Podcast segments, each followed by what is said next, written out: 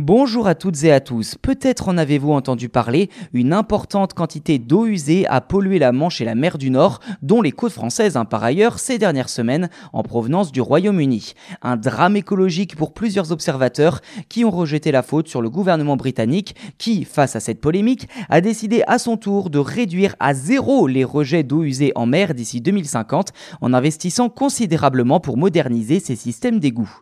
Près de 66 milliards d'euros seront mis sur la table par les compagnies de distribution d'eau pour rénover les systèmes d'égouts. S'il s'agit d'un héritage historique de l'époque victorienne du 19e siècle, plus de 15 000 conduites se déversent encore dans la mer aujourd'hui. Problème, les eaux usées non traitées peuvent ainsi être déversées en grande quantité, surtout lorsque le réseau est saturé en période de forte pluie ou d'orage comme en août. Au plein cœur de l'été, ce sont donc de nombreuses plages du Royaume-Uni qui ont été interdites à la baignade raison du risque sanitaire.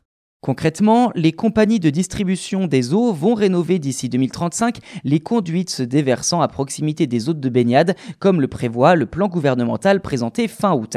Les autres canalisations devront quant à elles être rénovées au plus tard d'ici 2050 pour que plus aucune goutte d'eau usée ne soit renvoyée à la mer. Ces travaux entraîneront vraisemblablement un coût supplémentaire pour les consommateurs d'ici 2030 qui devrait s'élever à environ 12 livres par an et par foyer et plus de 42 livres à l'horizon 2050, soit une cinquantaine d'euros en plus à rajouter sur la facture. Ceci dit, cette décision n'a pas été saluée par tout le monde au Royaume-Uni. L'opposition libérale démocrate a qualifié ce plan, je cite, de cruelle plaisanterie et a estimé qu'il y aurait toujours 325 000 déversements d'eau usée par an en 2030 dans la mer, les lacs et les cours d'eau. Pas sûr non plus que les citoyens voient cette mesure d'un bon œil malgré sa portée écologique certaine, eux qui depuis quelques semaines dénoncent un coût de la vie exorbitant avec une inflation record et des salaires trop faibles. Depuis le mois de juillet, le pays ne cesse de faire face à des vagues de grèves successives et presque généralisées en guise de protestation, paralysant ainsi une importante partie de la société.